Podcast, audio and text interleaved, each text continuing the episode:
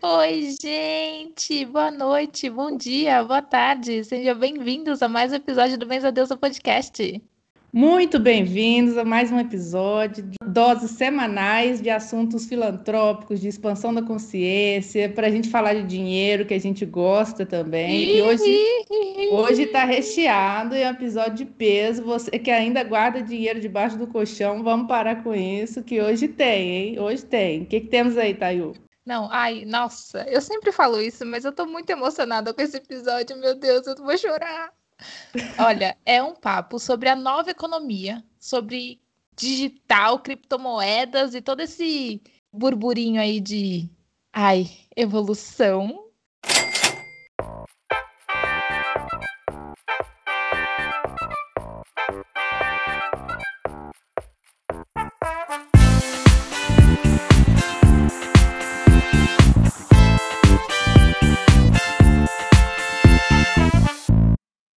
Tô animada. vamos lá, sem chorumelas. O que, que é essa nova economia digital? E para a gente falar disso, de criptomoedas, Bitcoin, NFT, temos especialistas no, no assunto aqui. Um time, galera, é um time.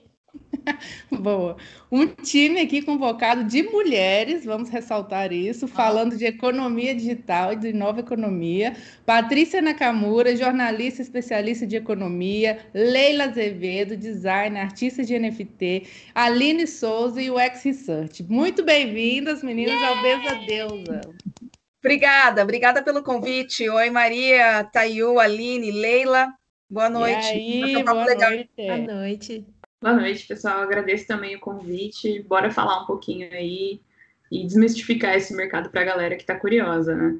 Muito bom, muito bom. Eu, eu, sou eu só que tô mais por fora aqui, eu só ouço falar, então eu vou, nossa, eu vou castigar vocês dois nas perguntas. Mas já tá investindo, né, Thayu? Fala a verdade. Obviamente.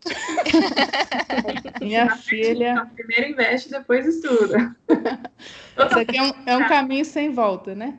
Muito bem, gente. Vamos lá. O que, que a gente pode começar falando para quem não entende, não sabe sobre essa nova economia digital, essa revolução de valores, de moedas, desse mundo hiperconectado que a gente está aqui hoje de tecnologias, tendências descentralizadas né, e afins. Como que a gente pode introduzir o assunto aqui, vocês especialistas, para a gente trazer esse gancho para a galera? Epa! Vai, Paty. Bom, vamos lá. É é complicada essa coisa de podcast, né? Porque a gente não sabe qual é o gancho, está todo mundo num lado, cada um num, num canto do, do, planeta, ou pelo menos da, da cidade, né?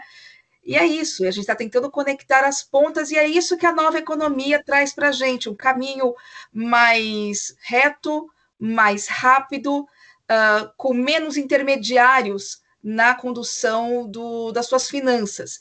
Então, o que, que a gente tem até hoje dentro dos, do modelo tradicional das finanças. Você, a partir do momento que faz uma simples TED, sabe, uma transferência de banco, tudo bem, está usando o Pix, mas eu vou dar o TED de exemplo, tá? Você passa para passar da instituição A para a instituição B, você precisa de intermediários. E é assim com muitas outras aplicações financeiras. Quando você vai, por exemplo, comprar uma ação, negociar uma, vai, um título de renda fixa, você não vai comprar diretamente isso. Você precisa de uma corretora, você vai precisar do banco, você vai precisar também é, que esse banco e essa corretora tenham custodiantes, ou seja, aquele pessoal que vai guardar, que vai fazer a guarda desse teu dinheiro, você vai ter os distribuidores. Então, olha a volta que você dá para se utilizar, para fazer o, o investi esse investimento.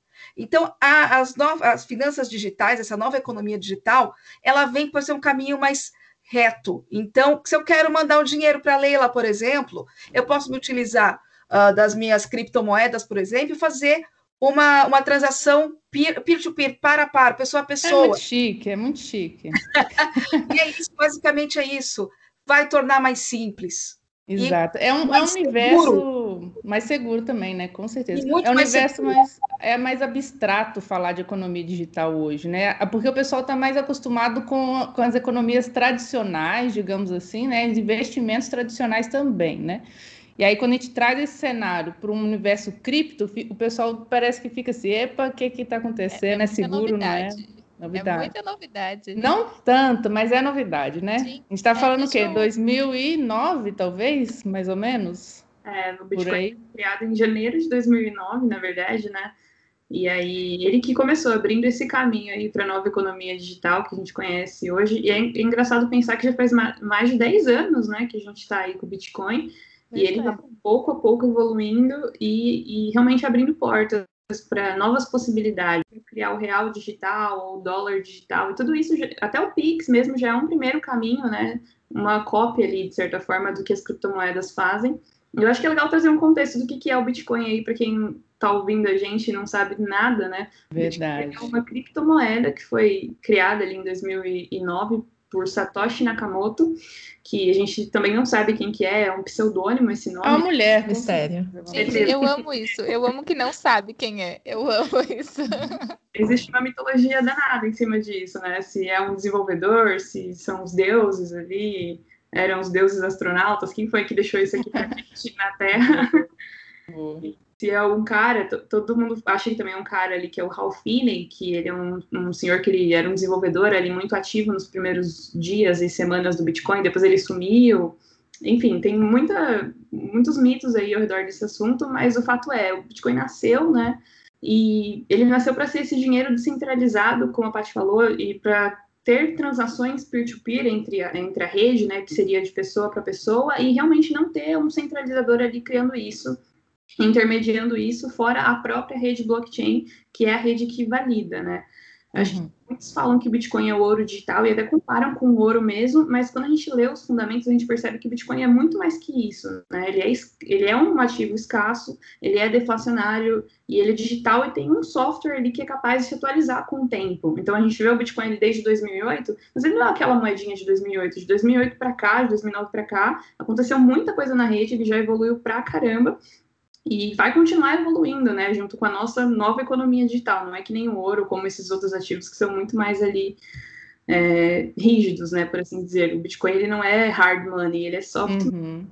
E uma das características muito legais que, que todo mundo cita ali do Bitcoin, de, dele ser deflacionário e tudo mais, é que ele tem um, um, uma, um número máximo de Bitcoins que vai ser emitido no mundo, né, que é 21 mil Bitcoins, 21 milhões, desculpa, 21, 21 milhões de unidades de criptomoedas Bitcoin e já tem 18 milhões de circulação. Então, falta um pouco aí para a gente chegar no número máximo de Bitcoin e é por isso que a gente tem essa escassez já prevista, né? Putz, então só vai ter 21 milhões de Bitcoins? Nem que todos os milionários atuais quisessem ter uma unidade inteira, eles não vão conseguir, porque não tem um Bitcoin para todo mundo.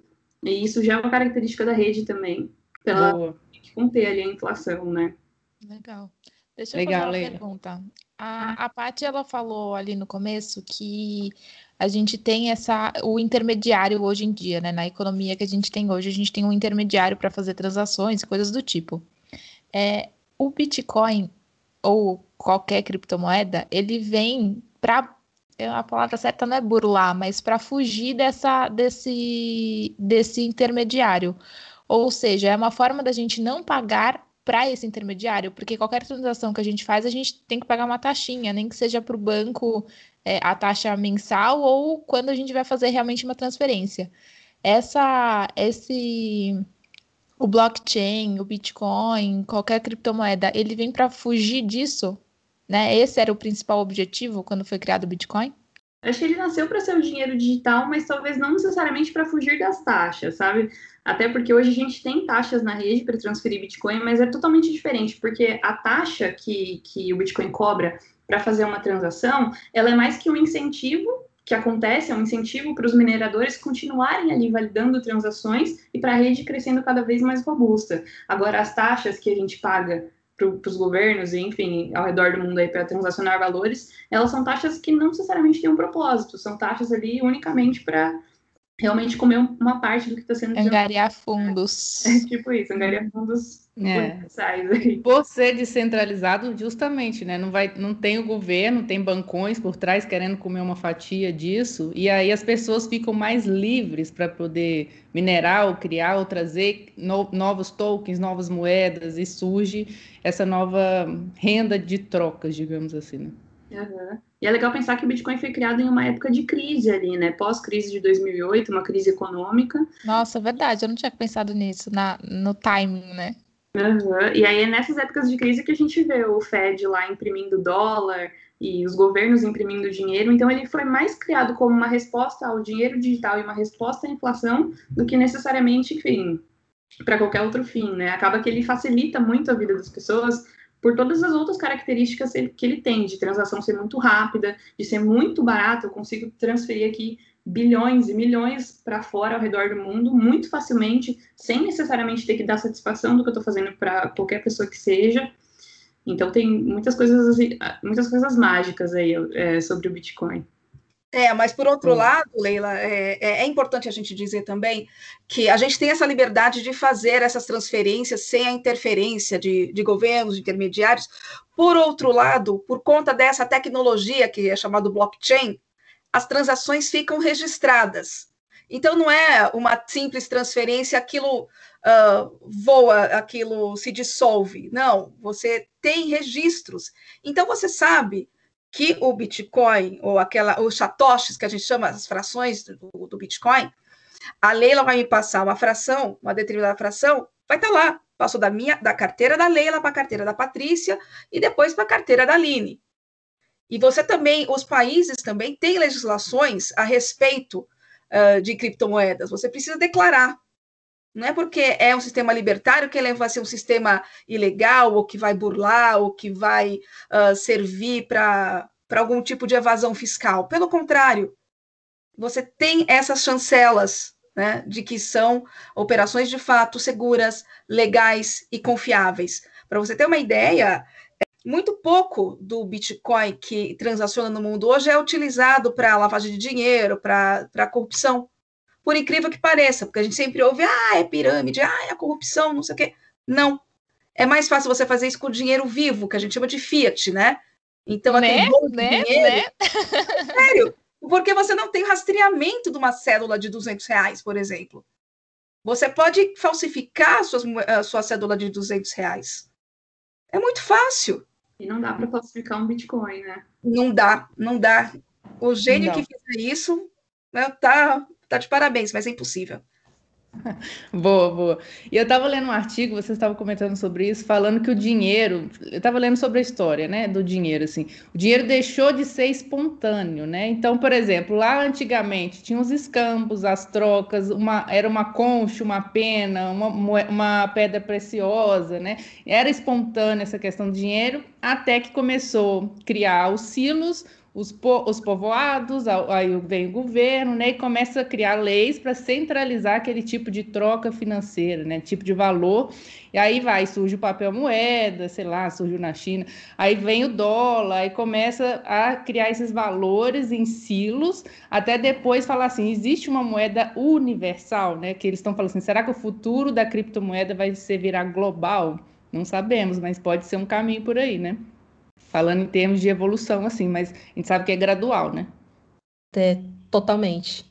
É, e a gente vê bastante disso, a, além da, das criptos, do Bitcoin, a gente vê essa tecnologia também para outras coisas, gerando novas economias, por exemplo, nos jogos.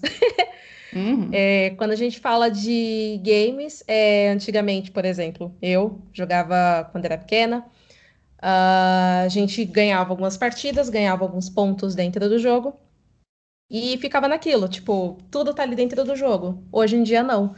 É, com essa tecnologia, a gente consegue gerar uma economia virtual. Então, o que a gente ganha ali dentro do jogo, a gente consegue trazer para a realidade.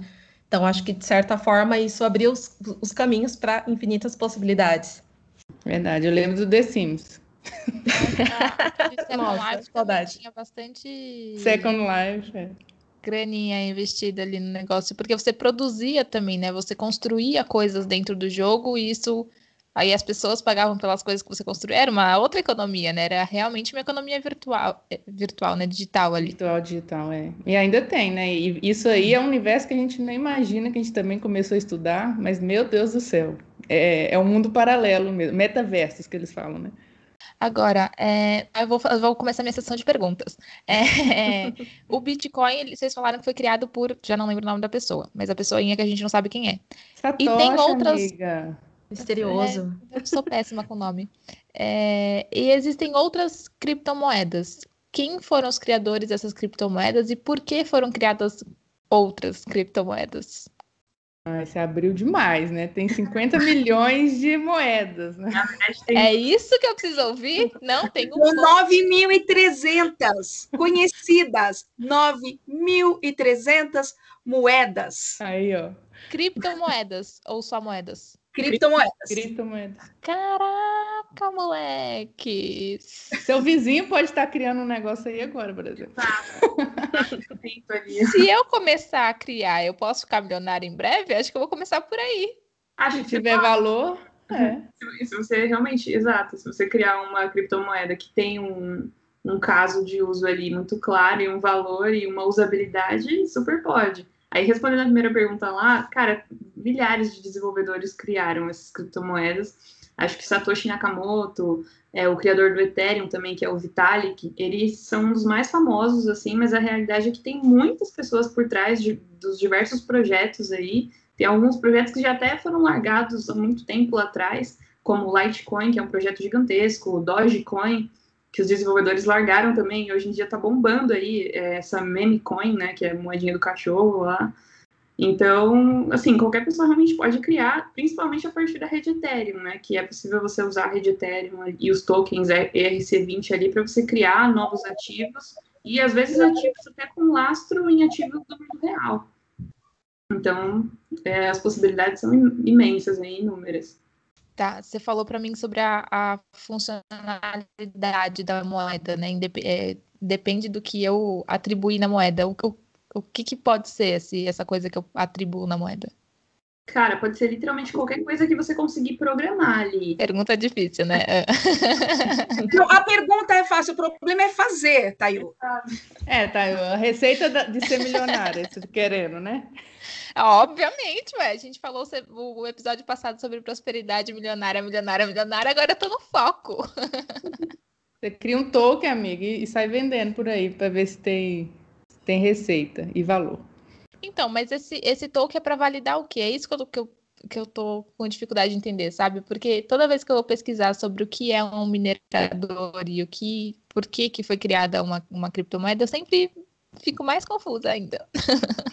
É, é, não é uma pergunta muito fácil mesmo, porque acho que cada criptomoeda ela tem ali um, na verdade, um, um, um, white paper, né, que é um papel que explica a funcionalidade dela e por que, que ela existe, e cada uma dessas mais de 10 mil criptomoedas existentes tem uma função no mundo. Às vezes é uma função boba, às vezes é uma função super importante. Por exemplo, tem uma criptomoeda que é a Chainlink, que a função dela é ser um oracle da, da rede ali. A, a função dela é verificar se uma informação é realmente verdadeira. É só isso que a criptomoeda faz. E ela tem esse valor intrínseco ali a ela, entendeu? O Ethereum, por exemplo, por outro lado, ele é uma plataforma que através dele é possível criar outras criptomoedas, todo um universo de finanças descentralizadas, NFTs, tudo isso é criado em cima da plataforma do Ethereum. Então também tem um super valor. E temos o Bitcoin aí que já, que já conversamos também. Então, tipo, é infinitas possibilidades.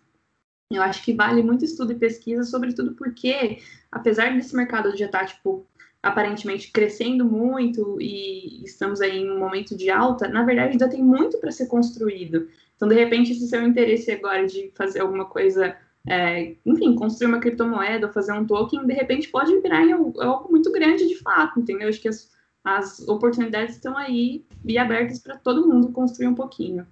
É, agora que você falou isso, eu lembrei de em algum momento do passado, eu lembro que eu não sei se já era uma criptomoeda ou o que que era, que tinha alguma referência com é, plantar árvores, então você comprava um negócio, você pagava um negócio e eles investiam em reflorestamento. Eu não sei explicar direito, mas eu lembro que tinha essa pegada meio ambiental, assim, sustentável. Tem, exatamente, tem um token da Moss, que é até uma empresa brasileira, que é exatamente essa função da moeda ela é creditada, na verdade, ela desconta créditos de carbono, né? Então, você comprando essa criptomoeda está reduzindo a sua pegada de carbono no planeta, porque o que você investe nessa é, criptomoeda é, reinvestido.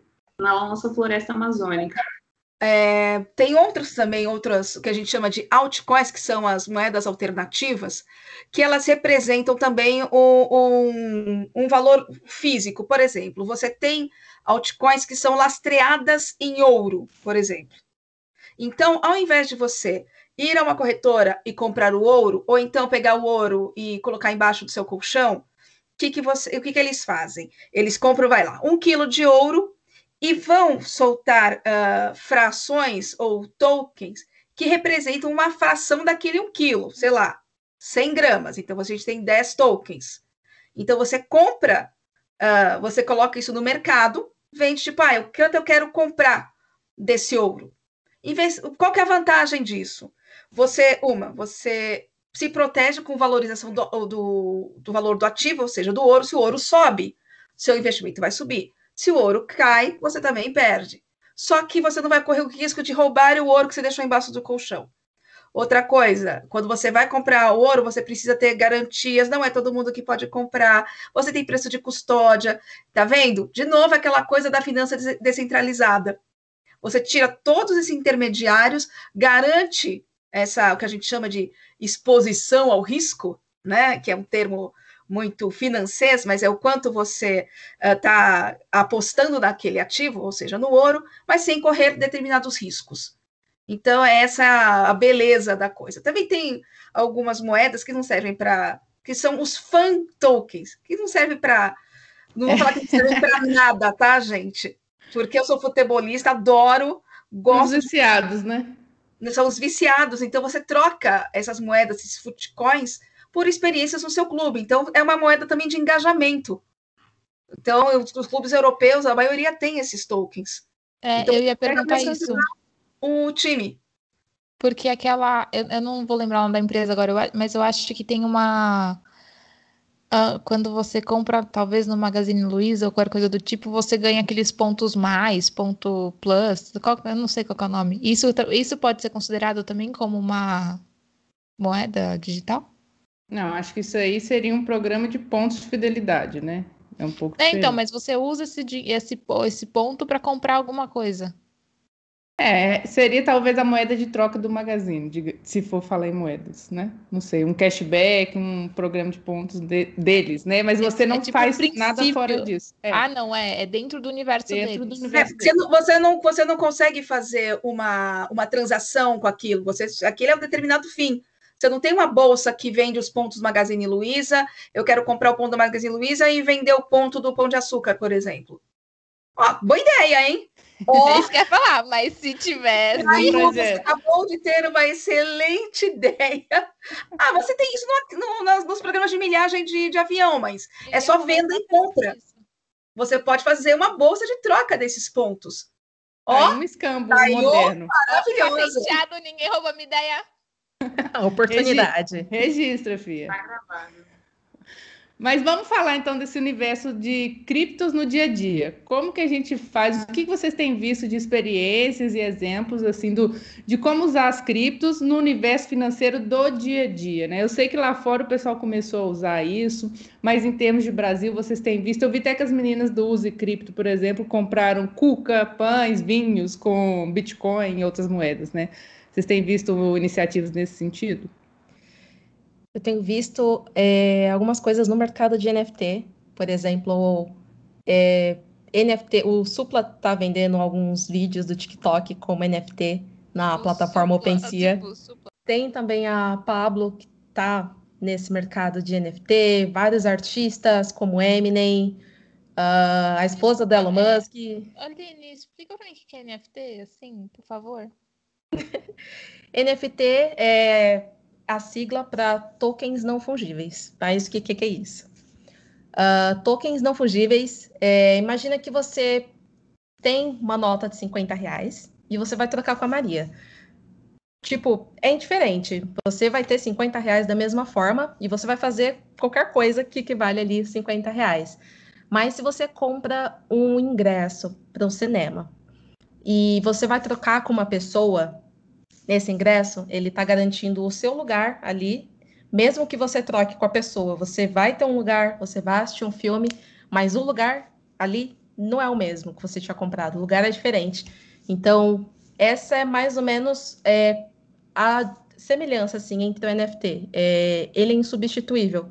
Você pode trocar o NFT. O ingresso, você compra o ingresso, mas a minha é na 3B e a sua é na 5W e a gente troca, não muda nada, mas muda o lugar. Exatamente. Ai, que confuso.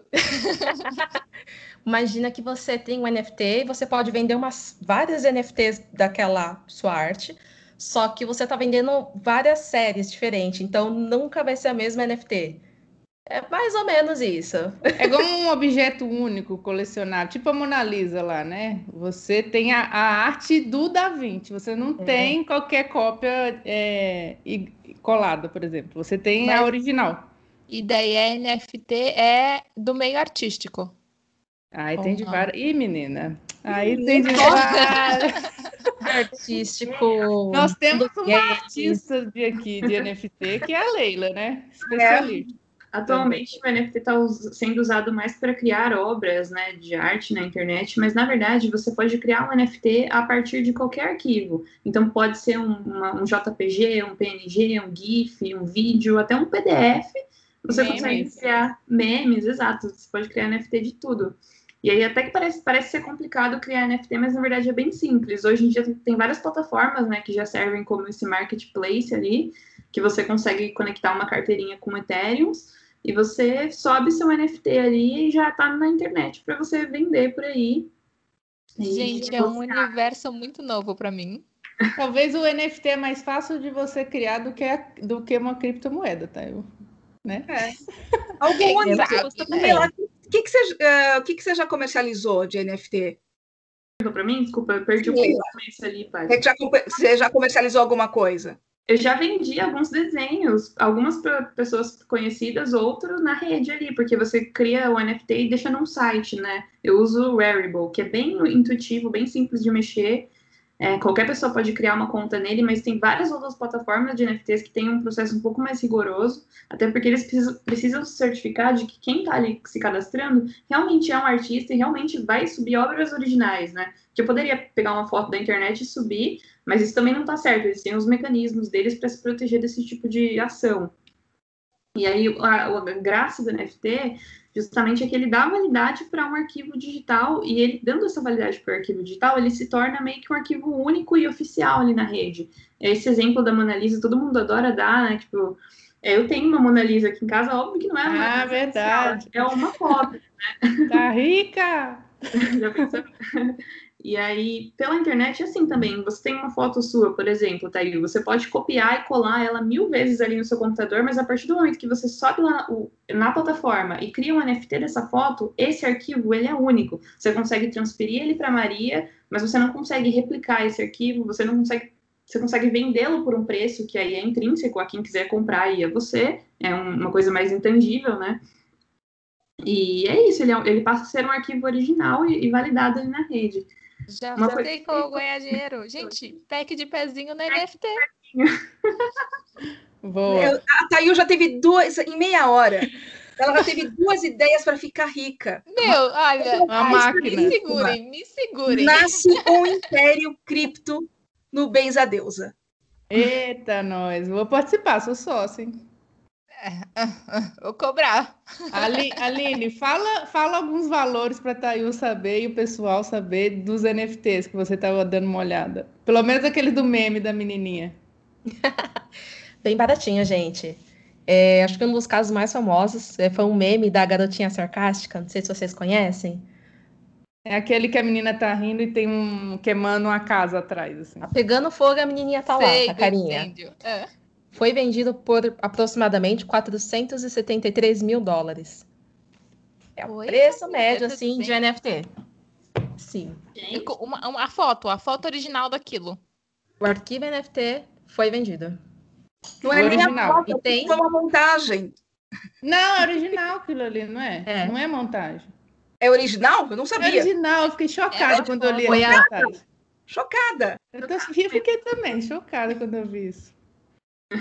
Tem alguns outros casos também bem extraordinários. É, acho que a banda Kings of Lion. Eles estão vendendo alguns NFTs que eles chamam de tickets dourados.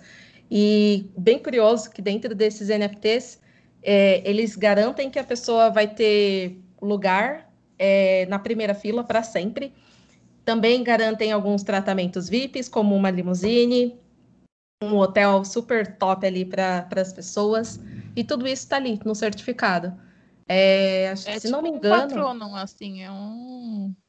Você paga uma taxa para regalias. É o a cartão pretinho, Black VIP. é mais que VIP. É, tem ali o certificado garantindo que aquilo ali é seu para sempre. Ó. Toda vez que tiver uma turnê, quatro lugares aqui na primeira fila é meu, tá garantido. E esses NFTs eles vendem por aproximadamente de 1 a 10 milhões de dólares. Que? Nossa, tem que ser muito fã de King. É um costinho aí. Mas, gente do céu. O povo tá comprando, menina. Você pensa? Depois Esgota? Eu fico, eu, nossa, eu fico revoltada quando viram para mim e falam: ai, mas não tem como todo mundo ser milionário. Puta que pariu, tem sim, caraca. E ainda o pessoal fala assim, mas tá tudo em crise, e o pessoal tá queimando dinheiro, assim, né? Literalmente queimando, que teve um artista que queimou uma arte, né? E virou NFT. Como é que era o... Tem um artista é, que ele tinha, eu, se não me engano, o nome dele é Banksy. É, ele, um grupo de investidores comprou o, a arte dele, eles digitalizaram, converteram a linha NFT, depois queimaram ao vivo a arte. Foi e, uma tipo, ação, né? Uma ação publicitária, assim, né? Isso. Se não me engano, eles compraram ela por 90, 95 mil dólares. Em NFT, eles conseguiram mais de um milhão. Então, acho que foi um dos casos é. bem famosinhos aí. Eu tô, eu tô sem palavras. Sem palavras. E a Leila tá rica nesse momento, vendeu alguns, né, Leila? Uma série de um milhão. Só é, no royalties. Criptomoeda é isso, né? Fica rico, fica pobre, fica rico, fica pobre. é muito. O NFT também é volátil? Como é que é isso? Eu não sei exatamente. É, tem baseados em NFT, mas não necessariamente, porque o NFT, quando você cria ali, você pode setar um valor específico para ele, entendeu? Então, por exemplo, eu consigo vender um NFT por um Ethereum, e aí ele sempre vai valer um Ethereum, o que varia o preço do Ethereum aí ao longo do, do tempo mesmo, né? É, Mas... Eu ia perguntar isso. A Má falou sobre a gente trazer para a nossa rotina, né, para o nosso dia a dia, as moedas, as criptomoedas, e elas ainda são muito variáveis, né? Ainda flutua muito o valor delas. É, como, como que isso pode virar realidade, assim, sabe? Da gente, da gente realmente trazer para o dia a dia. A gente a gente estava comentando antes, eu e a Má, sobre El Salvador, Mac, que ele que o presidente quer colocar El como Salvador. moeda nacional? Foi. Tipo, um dia você paga um real num cafezinho, no dia seguinte você paga 10 mil. Eu não sei se vocês viram, eles estavam emplacando que vai ser o primeiro país com criptomoeda, né, como o moeda universal lá deles, né? Mas é, eles estavam entrando com, com esse recurso para ver se transformava. Parece que está em andamento, né? É, você tem outros países também. Hoje, ontem, o Paraguai também anunciou que quer fazer um projeto uh, para fazer a, a, mineração e também desenvolver um hub de tecnologia. O Paraguai, gente, um hub de tecnologia uh, ah, para desenvolver e ter o PayPal como um dos possíveis parceiros. Nossa, ousado. É, Panamá também também quer se utilizar, incluir uh, legalmente a, a, o Bitcoin como moeda de troca. Então, você tem aí, é, você, se é muito nova, não deve ter pego a época do RV, que foi a transição do cruzeiro para o real. Então, Nossa, antes, é, isso foi em 1994, ninguém era nascido aqui, olha que graça. Eu estava nascendo. Olha Eu só como, a pessoa, como as pessoas se Mas é bom a gente ouvir um pouquinho da, da história para você ver que não, não, é um bicho de sete cabeças. Boa. Então, a, a, o dinheiro foi indexado com a URV. Tá? Na transição, a gente teve uma, um período de hiperinflação antes do, do, do, plano real. Então, como é que a, é, qual foi o mecanismo utilizado uh, pela, pelo governo? O governo era de Itamar Franco, Itamar Franco, isso. Itamar Franco e o Fernando Henrique Cardoso ainda era o ministro da, da, da Fazenda.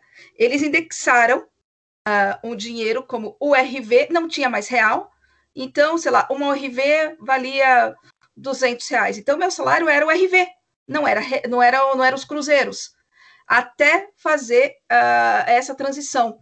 Então, caso tenha essa indexação, então ele vai oscilar, o dinheiro vai oscilar como o dólar oscila, como todo mundo oscila, e, e a indexação muda, né? Uhum. Mas assim, o projeto é muito novo. É, eu estava ouvindo várias pessoas contra, pessoas a favor, falando que a moeda do país já é uma moeda é, menor, que não vale muito, eles é como se fosse uma jogada, assim, vamos jogar no Bitcoin para ver se o país melhora a economia do país. Mas não sei, o que, que você tem visto disso? Então, uh, você tem, uh, é, é, um caminho, seja lá a criptomoeda, uh, o que a gente chama daquelas moedas centrais, né, as moedas que são controladas pelo Banco Central, pelas autoridades monetárias, o dinheiro digital vai existir. Uhum. É, não, não tem escapatória e projetos que tenham propósitos, ou seja, o Bitcoin que era é um, uma transação uh, pessoa a pessoa ou indivíduo a indivíduo, a Ethereum que por acaso é um, serve de base para outros projetos também de fazer tokenização, isso vai existir, não dá para fugir disso. Uhum. Né? Então cabe aos governos, à sociedade como todo, ver como é que como se inclui isso da melhor forma possível.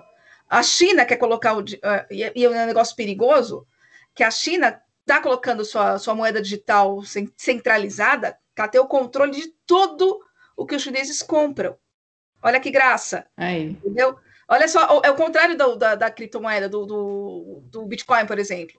Que a transação é, é tudo. É tipo o WeChat deles lá também, né? Tudo centralizado ali. Não tem mais aplicativo solto, é tudo numa coisa só. Exatamente. E lá não tem, eles querem tirar o dinheiro de circulação, porque dinheiro, papel é muito caro.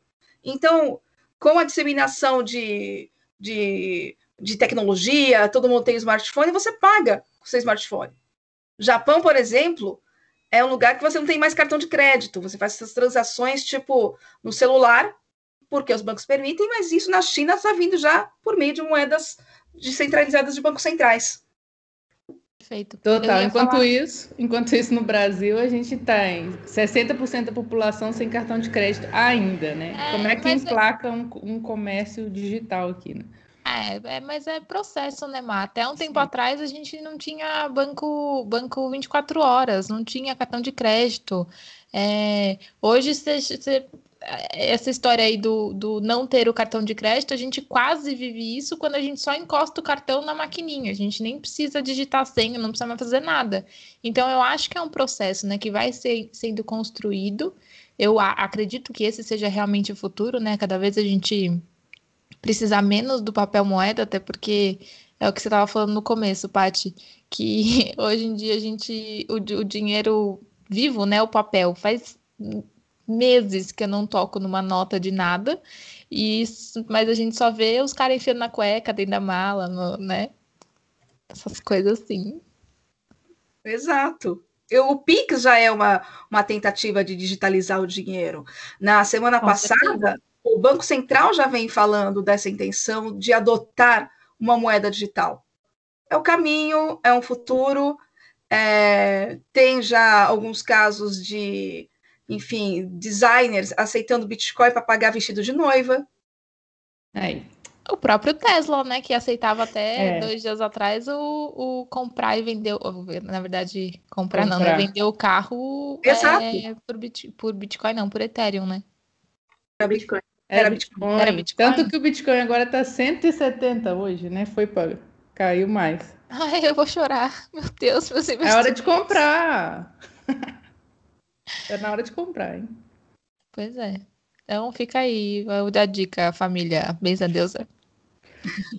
Mas você comprou Enfim. bastante, porque assim, é... por que, que você comprou, Tail? Por que, que você é, comprou Bitcoin? Sob influência da dona Maria Marta, Paty. Influenciou a amiga a comprar na alta. Olha, e eu não. comprei, tava 330 quando eu comprei. Não foi, eu não comprei na alta, não. Eu comprei já tem um tempo, ela não tava tão alta, mas aqui é tá caindo muito. É, mas é realidade, né? Mas você, é, você leu, Tayo, antes de. Tudo bem, eu confio a minha vida Mas você Exato. leu, você fez a lição de casa, você entendeu os fundamentos? Ou saiu comprando? Não, eu, ó, foi assim, eu comprei tipo 100 reais. Aí depois eu comecei a estudar, entender como é que funcionava, fui atrás, entendi que tinha, existiam outras moedas e não só o, o, o Bitcoin, porque para mim Bitcoin e criptomoeda era a mesma coisa, não é que existia um e existia outro, né? Que uma era a categorização do outro. É, então eu dei uma lida depois e daí eu investi mais. Mas ainda é um, é como eu foi o que eu falei, ainda é um universo muito novo para mim, ainda tem muita coisa que, que para mim é, é, desconhecido, que eu ainda não entendo muito bem, mas eu estudei um pouquinho. Mas você estudou também que tem volatilidade, certo? Sim, A claro. parte tem aqui sessão terapia. Não, não, não, eu investi só um cadinho, foi tipo pouquinho, não foi Mas muita é- coisa faz, não. faz parte da pessoa sentir como ela, como é a relação dela com o seu dinheiro e como é a relação dela colocando um pouquinho, perdendo um pouquinho, sentindo um aumento, sentindo uma perda. Como é que é isso na vida dessa pessoa? Eu acho que faz parte mesmo, você sentir você com o seu dinheiro, né? Porque senão a gente fica com medo e não faz nada com o dinheiro. Aí vai guardar, né, no colchão e aí desvaloriza o troço. Mas assim, tento manter uma carteira diferenciada, diversificada dos meus investimentos, né? Eu não botei tudo lá, muito pelo contrário, eu tenho uma graninha no investimento mais seguro e coloquei só um pouquinho lá, só para ver qual que é a vibe. enfim. Corretíssima, corretíssima. Aí o legal é que você Estrelinha dourada para mim. é que você vai fazendo exercício de autoconhecimento. Eu acho que é, o autoconhecimento financeiro também é muito importante na hora que você vai apostar. Ah, apostar, eu não gosto da palavra apostar, ah, porque dá certo. Apostar, você aposta em ganhar ou perder, mas o que você acredita mesmo no teu projeto de, de longo prazo. O que, que você vai fazer com esse dinheiro? Você vai precisar desse dinheiro? Você vai, se você colocar muito dinheiro, você vai dormir sossegado ou não? É o dinheiro que tudo bem você perder. É claro, ninguém gosta de perder dinheiro, tá? Mas caso aconteça, você vai precisar depois de amanhã esse dinheiro, então você tem aí uma, várias questões antes de você colocar o dinheiro, em, e não é só Bitcoin, tá? É qualquer investimento. Então, eu sei que vocês falam muito de autoconhecimento no Benza Deusa, então vale até para isso, gente. Até para a gente decidir o futuro, Com o futuro do nosso dinheirinho. Olha só. Eu tenho um amigo que ele tem uma empresa de, de que eles orientam, né, fazer investimentos. Eu, eu não lembro qual é o nome do a palavra certa para isso. É, e antes, né, o primeiro contato que ele faz com o cliente deles, ele sempre vai analisar para saber se o cliente gosta de coisas mais é, seguras, um pouco mais ousadas, muito mais ousadas, e, né, Então, eu não sou muito ousada do negócio. Eu, eu apostei, apostei não. Eu investi um pouquinho do meu dinheiro na criptomoeda porque eu acho que, por mais é, volátil que seja, por mais instável que ela, que ela seja, é, é uma coisa que está meio que crescente, né? E, como eu disse, é uma coisa que eu acredito que seja o futuro. Então, estou confiante que tudo vai dar certo no final. É, e esse do autoconhecimento com relação às suas finanças é super importante, porque aí você vai entender o seu perfil, né? E aí daqui a pouco você vai ter mais coragem, ou de falar, não, meu limite é aqui, ou não, meu limite eu, eu gosto de ir mais, eu gosto de arriscar um pouco mais. Mas aí eu acho que cabe a pessoa, então, investigar esse momento, né? complementar e falando que tem que saber o próprio perfil de investidor mesmo, é super importante, né? E aí, para o Bitcoin, tem várias estratégias de fazer pequenos aportes ao longo do tempo, porque realmente, se você olha num gráfico mais afastado, ele está numa crescente absurda. A gente está vendo uma queda aqui, nesse momento, nesses últimos meses que a gente está, mas quando a gente vê nesses 10 anos de trajetória, o negócio só subiu. E aí todo mundo se arrepende de ter comprado um pouquinho antes lá. E, putz, vale muito a pena, assim, ir colocando esse pezinho no mercado, sentindo. A gente até te- tem um amigo que fala que maior risco é você não ter Bitcoin na carteira hoje em dia, né? É o risco É. dele ir pra, pra lua e a gente ficar de fora aqui. Então, acho que vale a pena ir diversificando, sim, e utilizando esse ativo aí, porque, putz, ele tem 10 anos de idade só, e olha o tanto de maravilhas que a gente já escuta sobre o É Bitcoin verdade. por aí. Qual é o nome, qual é o nome do, do, do fragmento do Bitcoin, ou dos centavos? Satoshis. São Satoshi. Como? Satoshi. Satoshis? Satoshi. Satoshi. Ah, é o nome do cada pessoa que fez o negócio. Aham. Cara, eu tenho pouquíssimos satoshis. vai que daqui uns 10 anos ele tá valendo aí uma mansão para você, a gente nunca sabe. O Bitcoin tá só com 10 anos de idade, o dólar tá com mais de 100 anos aí, e a gente projeta que o Bitcoin um dia vai ser um novo padrão monetário mesmo, sabe? As coisas vão ser medidas em Bitcoin ali. É bem, é, é bem grande isso, né? Amém. Olha, porque eu já, ó, eu falei semana passada, vou falar de novo. A minha meta, eu tenho 26, a minha meta é ficar milionária com 30. Então, são quatro anos aí, ó. Vai, Bitcoin. Foca, foca em crescer. Corre, meu filho. Nossa, eu lembro de 2016, 2017, quando o Bitcoin estava na casa, acho que dos 20, 30 mil. E olha a diferença que a gente vê hoje. Tá caindo nesses últimos dias, mas, conforme a Leila disse, tá crescendo com o passar do tempo, né? Ainda ainda tá em outro patamar, né? É. Tipo, ó, de 20 mil para 169 mil. Gente, papo muito bom. Para a gente encerrar, vamos falar um pouco do cenário das mulheres nesse mundo da economia, nesse mundo das finanças, mulheres chegando aí aos poucos, mas assim, o que, que vocês têm visto desse cenário nosso aqui, tanto de economia de forma geral, mas de investimentos em criptos, NFTs? Tem artistas, é, Aline? Feminina? Grimes uma cantora. Nossa, adoro as músicas dela. tá no é, meio. Tá, tá no meio. Ela é cantora, mas ela tá vendendo algumas ilustrações que ela faz, algumas ilustrações milionárias. Uh, Pablo, Pablo Vittar. uma, uma, só uma minha que eu precisava para ficar milionária, só para só uma minha para bater minha meta. Uh, de GNFT, acredito que tem várias outras artistas. A Leila. Lembro agora. Com certeza. Leila, bilionária. Maravilhosa, gente. E aí, ó. A cara dela é ótima, de tipo, ai, cala a boca. Compra hoje, amanhã você está milionária com a arte da Leila. Poderia ser. Daqui assim. a pouco ela passa o, o site. Eu acho que o Bitcoin tem tudo a ver com liberdade financeira e é o que a mulherada precisa, né? A gente ainda vê o Brasil muito desbancarizado, muito precário em vários sentidos. E do mesmo jeito que o Bitcoin pode ser ali uma salvação, por exemplo, para aquele país, é El Salvador, né? Acho que comprou e é uma salvação ali monetária, acho que pode ser para muitas pessoas também. Então, não é uma recomendação de investimento, mas considerem comprar Bitcoin um pouquinho, estudar o mercado. A gente vê, putz, parece que é aquela coisa assim, ah, não, porque ser trader é coisa de homem. Então, o mercado financeiro é dominado por caras. A gente vê aqueles filmes de antigamente, não tão antigamente assim, né, mas tem muitos filmes que retratam aí aquela crise de 2008 e tudo que aconteceu ali. A gente só vê homens ali dentro da Nasdaq, dentro daquelas corretoras antigas. Cadê a mulherada, cara? Então, assim, se não tem mulher, é porque tem mulher fora entrando, entendeu? Então, eu sinto que tem um espaço gigantesco aqui e tem muitas meninas já construindo coisas desse mercado cripto, acho que é legal trazer também. E a gente que já está aqui dentro tem esse dever, né, de convidar as pessoas que estão de fora para vir construir junto com a gente, porque tem um caminho muito longo aí. Talvez hoje a gente ainda esteja muito no começo da tecnologia e é inimaginável que pode surgir mais à frente. Com certeza. Não, com certeza. É, você falou aí de, de bolsas, né? O meu pai, ele trabalhou a minha vida inteira na BMF. Acabou, já tem alguns anos. E só tinha homem, do tipo, a gente não podia, eu, não, eu, minha mãe, a gente não podia nem pisar lá, porque só tinha macho lá. E então, na minha cabeça, essa visão de economia, de até de computação, de TI, essas coisas, é um mundo muito masculino ainda.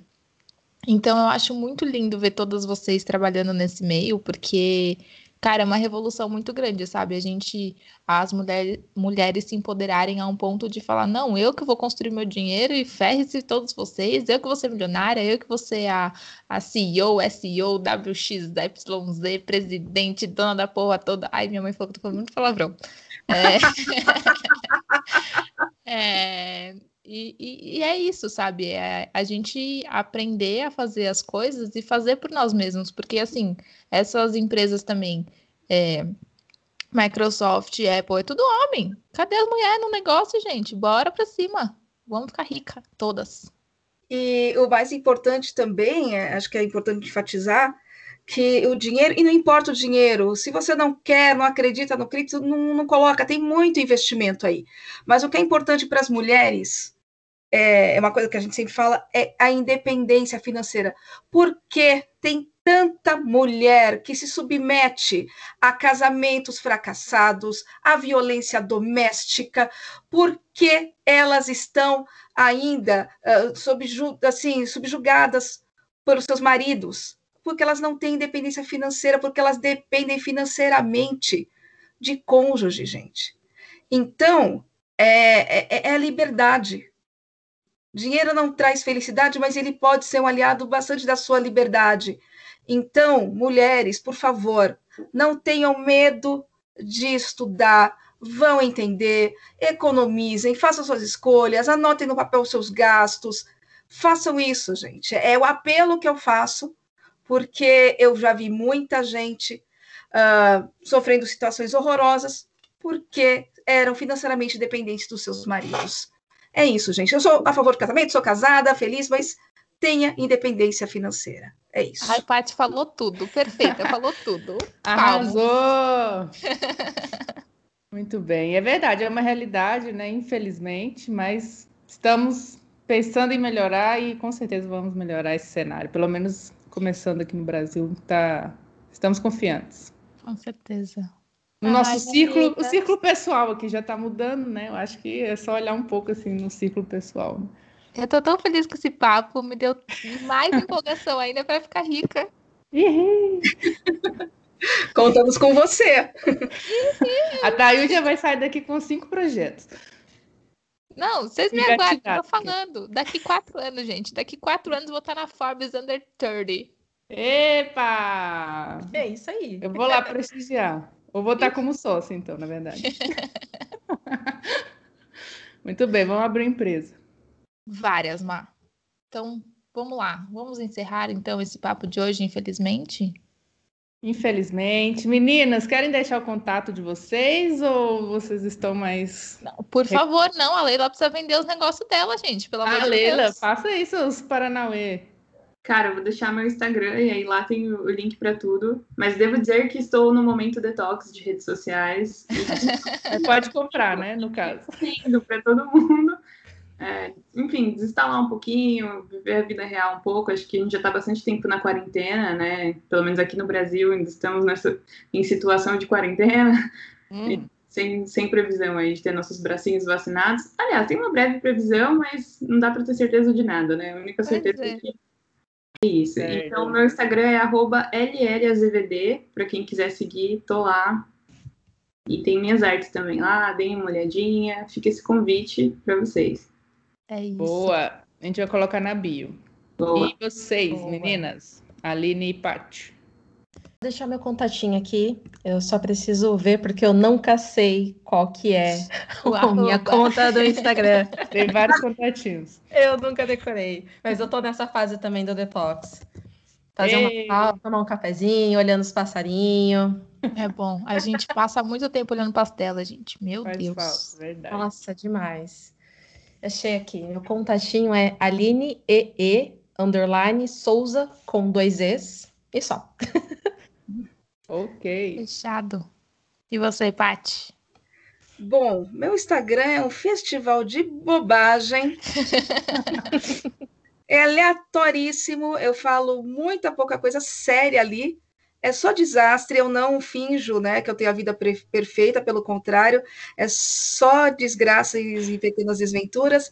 É o arroba Patri Nakamura, P-A-T-R-I Nakamura, tudo junto. É um show de memes. Eu já preciso seguir essa tá, tá página tá urgente. transformar em NFT esse Instagram seu.